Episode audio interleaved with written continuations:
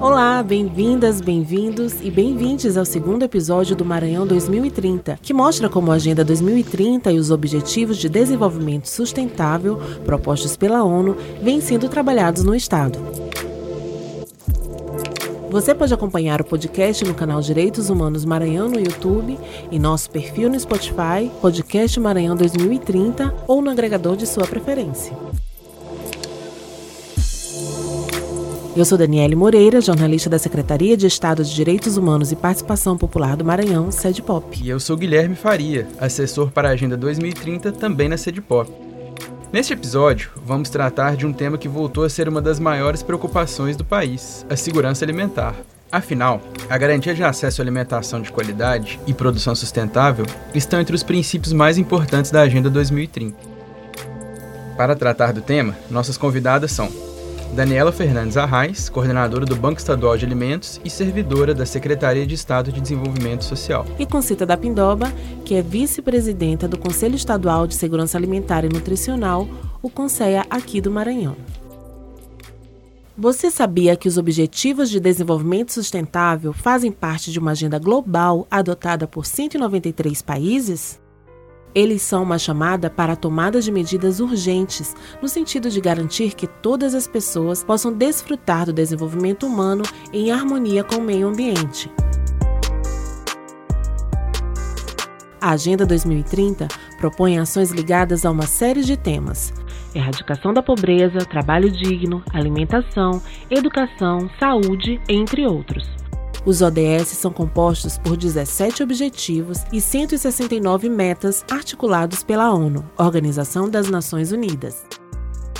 A segurança alimentar e nutricional está diretamente ligada ao objetivo número 2, que trata de fome zero e agricultura sustentável. Mas antes de seguir em frente, vamos apresentar a definição desse conceito. De acordo com a legislação sobre o tema, a segurança alimentar é a efetivação do direito de todos ao acesso regular e permanente a alimentos de qualidade, em volume que atenda às necessidades de cada pessoa. A população deve realizar refeições saudáveis, com a garantia de respeito aos hábitos de cada grupo e a preservação do meio ambiente. Assim, as metas vinculadas ao ODS 2 buscam garantir acesso diário a alimentos suficientes e culturalmente adequados para todas as pessoas. Outros resultados esperados tem a ver com a erradicação da malnutrição e o aumento da produção sustentável de alimentos. E não para por aí. Entre os pontos estabelecidos pela Agenda 2030, também aparece a necessidade de garantir aumento da renda e melhoria das condições de trabalho de pequenos agricultores. A segurança alimentar ainda tem a ver com a ODS 3, que visa promover a saúde e o bem-estar da população, e com o objetivo 12, que trata da produção e consumo sustentáveis. O problema de quem encontra dificuldade para comer volta a atingir milhares de pessoas. Famílias sem renda e pessoas que vivem nas ruas buscam alternativas e lutam dia a dia para não dormir de estômago vazio. 116 milhões de brasileiros não têm acesso pleno e permanente à comida. Em tempos de pandemia e crise econômica, boa parte da população passou a ter dificuldades para se alimentar com qualidade. Nos últimos anos, vimos a insegurança alimentar voltar ao noticiário. A pandemia só agravou a situação que já era crítica e a insegurança alimentar grave, ou seja, a falta total de alimento, atingiu 9% da população brasileira como um todo. Quem nos ajuda a entender o atual cenário e os caminhos para superá-lo é Concita de Pindoba, vice-presidenta do Conselho do Maranhão. Boa tarde, dona Concita. Gostaria que a senhora analisasse qual é a gravidade do cenário de segurança alimentar e por que, que chegamos a essa situação. Boa tarde, Guilherme. Boa tarde, Daniela. Tudo bem com vocês? Em relação à insegurança alimentar no Brasil, como se chegou à insegurança alimentar, uma vez que o Brasil já tinha, já, já tinha saído do mapa da fome, eu penso que aqui nós tivemos alguns agravantes. O primeiro né, deles, lógico, foi o presidente que assumiu a presidência da República em 2019. E a primeira coisa que ele fez ao se assentar na cadeira foi extinguir o Conselho Nacional, o Conselho de Segurança Alimentar Nacional. Porque esse Conselho Nacional era o conselho que pautava as agendas dos estados. E isso foi extinto.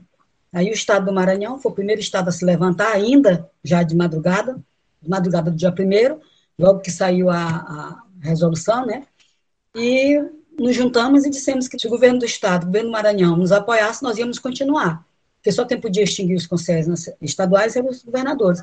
Nós recebemos total apoio aqui, com o nosso apoio, nós fizemos um levante da política de segurança alimentar no estado do Maranhão, e com esse levante que nós fizemos, nós acabamos injetando uma porção de ânimo nos outros conselhos dos outros estados, e aí nós seguramos nos, nos, estados do Brasil a política de segurança alimentar, mas infelizmente a gente perdeu um canal de comunicação, de diálogo, de implementação, que era o Conselho Nacional. Isso é a primeira coisa. Segunda coisa é a pandemia, né? Nós sabemos que quando a pandemia chegou, é, nós, a gente já estava sofrendo um pouco, né, com a questão da fome, mas quando a pandemia chegou, e tudo atrelado à pandemia. E a outros fatores que eu digo já já, a gente volta ao mapa da fome, a fome aumenta no Brasil, porque faltou alimento, faltou trabalho, faltou dinheiro para comprar alimento, não tem trabalho, não tem dinheiro para comprar alimento. Nós sabemos que muitas pequenas empresas, autônomos tiveram que deixar o seu serviço para ficar em casa em isolamento, e com isso enfraqueceu o mercado, né? eles não puderam mais voltar, porque o que tinha eles gastaram naquele período que todo mundo foi obrigado a ficar em casa,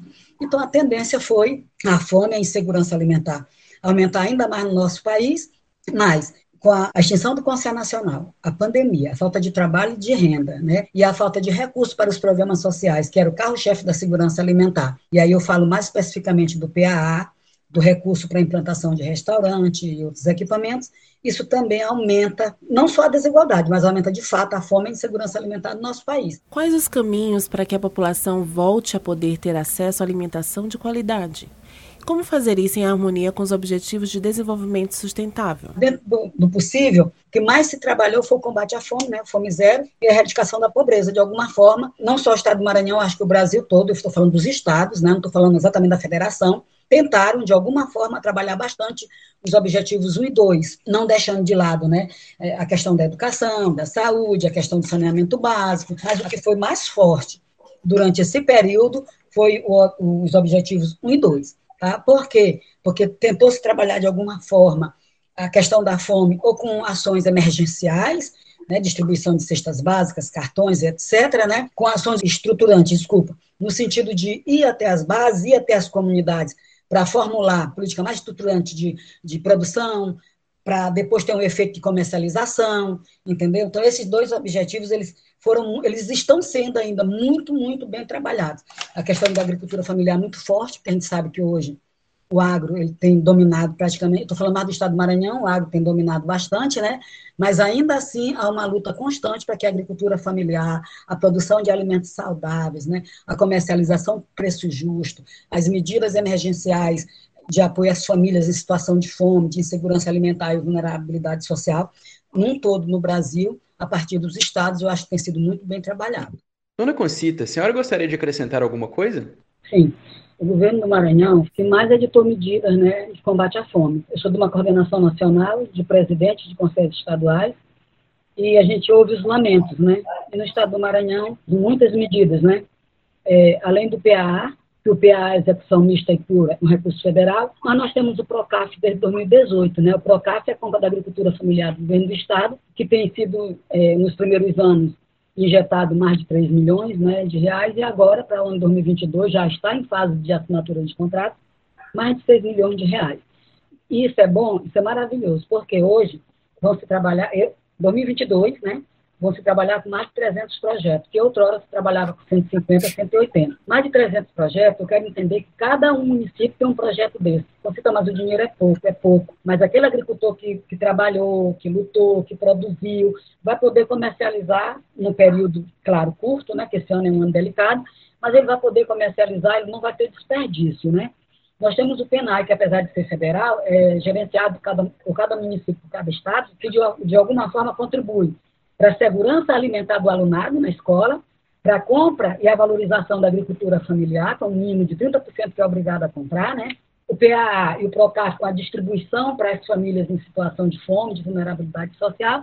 O governo do Maranhão ainda implantou o Vale Gás, implantou é, o cheque Minha Casa, que foi muito importante, questão emergencial com distribuição de cestas básicas, cestas verdes. Agora poderia ser muito melhor restaurantes populares hoje era para estar, de fato, é, combatendo a fome no estado do Maranhão. Mas, infelizmente, os restaurantes populares, hoje com quase 100, eles não estão implantados onde realmente há fome. que são nas periferias, são nas comunidades. Ele está na cidade, mas na cidade não tem gente com fome? Tem, mas é um número menor, porque ele está ali perto do mercado, perto dos bancos. Então, isso precisa melhorar, isso precisa ser revisto, para que, de fato, quem tem fome possa ir lá e se alimentar pelo valor de um real. Ao longo da nossa história de implantação, da nossa história aqui na Pindoba, o Clube de Mães dos Agricultores Familiares do Povoado Pindoba, eu não conheço a entidade que mais trabalha a segurança alimentar no nosso estado, porque é o nosso carro forte, aqui nós somos agricultores. Então, aqui a gente tenta produzir todo ano, com segurança, tentando produzir de forma sustentável, tendo um zelo e um cuidado com o meio ambiente, procurando os canais de comercialização junto ao PAA, junto ao PENAI, junto ao PROCAR, doando para o Banco de Alimentos, para as outras entidades socioassistenciais, mas a gente fica muito assim, orientando os agricultores que eles precisam produzir com qualidade. E isso significa tirar o uso de agrotóxicos. Então, o que, que a gente está trabalhando agora? A gente, que eu estou dizendo, é a comunidade, precisando do apoio do Estado, do município, é, ensinando, orientando a cada um a fazer o seu próprio adubo, o seu biofertilizante, a sua compostagem, para que a gente trabalhe com mais qualidade e também combata a fome. E se o Estado o governo contribui com a agricultura, a agricultura ela se fortalece e avança também no combate à fome. Agora, se contribuir só com o agronegócio, que o nosso povo não come soja, o nosso povo não come da monocultura, ele come agricultura diversificada, a tendência é aumentar a fome. O que eu desejo mesmo, que para a gente possa avançar, que vá trabalhar as políticas, que trabalhe os ODS. De repente, a gente está até fazendo tudo, mas ninguém sabe se a gente está fazendo tudo, se a gente está realmente cumprindo esses objetivos e chegar em 2030 né, com todos os objetivos cumpridos. Então, o meu desejo é só que nós possamos trabalhar de forma mais interligadas, né, as políticas com os, ODS, que os ODS é política. Eu não posso estar dizendo que eu estou trabalhando na agricultura familiar, o combate à fome, sem trazer os ODS 1 e 2, né? E assim sucessivamente. Agradecemos bastante a participação de Concita da Pindoba, vice-presidenta do Conselho Maranhão. Em meio aos desafios do cenário nacional, uma série de iniciativas no Maranhão buscam garantir a segurança alimentar de quem mais precisa. Programas de incentivo à agricultura familiar, restaurantes populares e cozinhas comunitárias são importantes para que os maranhenses consigam se nutrir com qualidade. Daniela Fernandes Arraes, coordenadora estadual do Banco de Alimentos da Secretaria de Estado de Desenvolvimento Social, vai nos mostrar os caminhos para adequar as políticas públicas ao cumprimento dos Objetivos de Desenvolvimento Sustentável relacionados à segurança alimentar.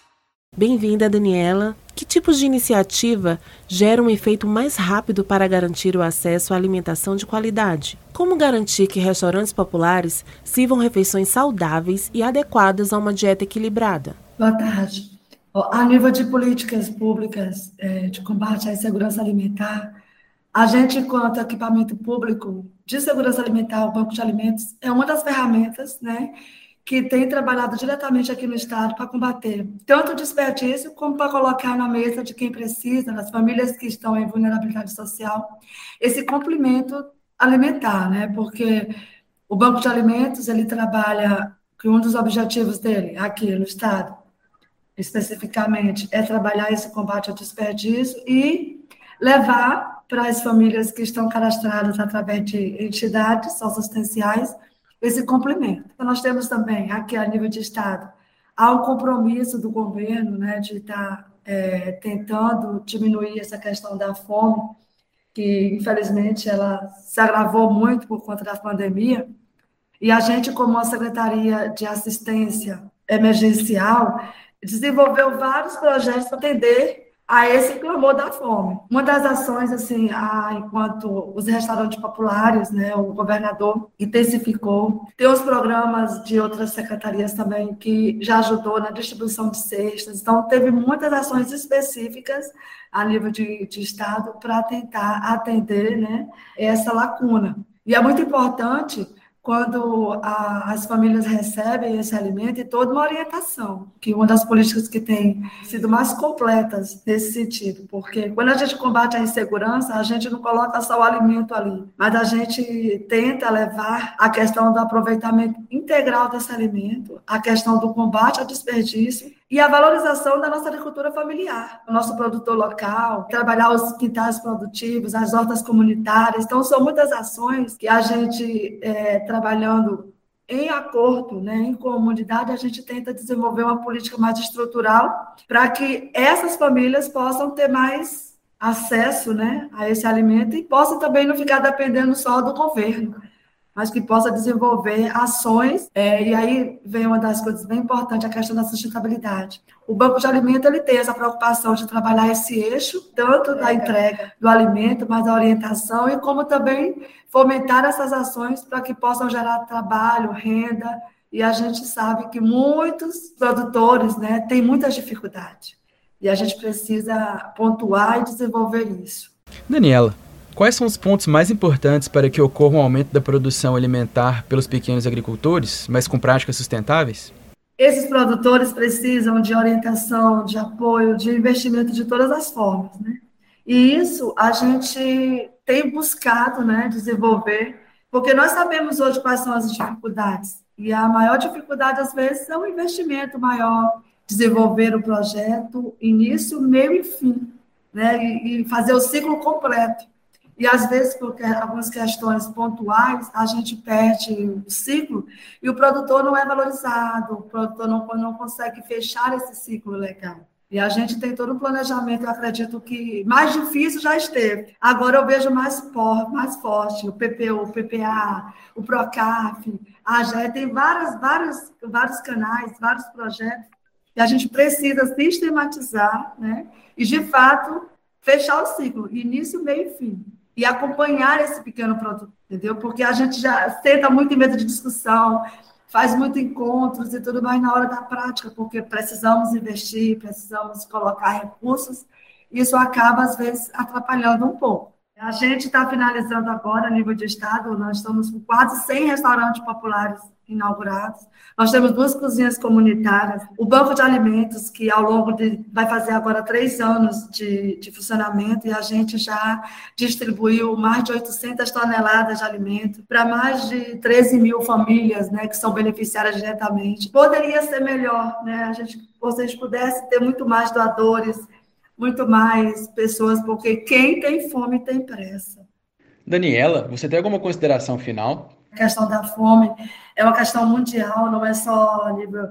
É mais do que nunca, a gente percebe o quanto que o mundo tem sentido isso. E o nosso Estado, infelizmente, ele está nessa linha da pobreza também, por mais iniciativas que foi feita, que tem trabalhado, ainda por conta da pandemia, isso se agravou. Mas, como, a, como nós colocamos, o nosso governo ele teve e tem o compromisso e desenvolveu muitas ações e muitas têm dado certo. Então, a gente tem ficado muito feliz de poder contribuir com essa política, de saber que a gente está combatendo essa insegurança, muito ainda precisa ser feito, né? E nós vamos conseguir. É plantando, é fazendo, de pouquinho em pouquinho a gente vai conseguir trabalhar e fazer essa política de fato trazer resultados mais efetivos. E uma das coisas mais importantes, o nosso estado ele é muito rico, né? A agricultura poder trazer de volta o produtor para o seu quintal e produzir, trazer as hortas comunitárias, fazer, né? E trazer a, a comunidade para desenvolver com você esse projeto é muito bom. E a gente consegue contagiar e fazer isso acontecer combatendo, né? Esse desperdício, levando a cidadania. Esta foi Daniela Fernandes Arraes, servidora da Secretaria de Estado de Desenvolvimento Social e coordenadora estadual do Banco de Alimentos. Neste episódio, tratamos da segurança alimentar. É um tema que está no centro das principais discussões do momento e tem tudo a ver com vários dos Objetivos de Desenvolvimento Sustentável. Também vimos alguns programas do Maranhão que garantem acesso a comida de qualidade e meios para a produção sustentável de alimentos. Você pode acompanhar o podcast no canal Direitos Humanos Maranhão no YouTube, em nosso perfil no Spotify ou no seu agregador de podcast favorito. O Maranhão 2030 é uma produção da Secretaria de Estado dos Direitos Humanos e Participação Popular, em parceria com a Rádio Timbira. A produção e a redação foram feitas por Daniele Moreira, Guilherme Faria e Thales Figueiredo. A locução é de Daniele Moreira e Guilherme Faria, com trabalhos técnicos de Thales Figueiredo. A gente se encontra na próxima semana. Até lá. Até a próxima.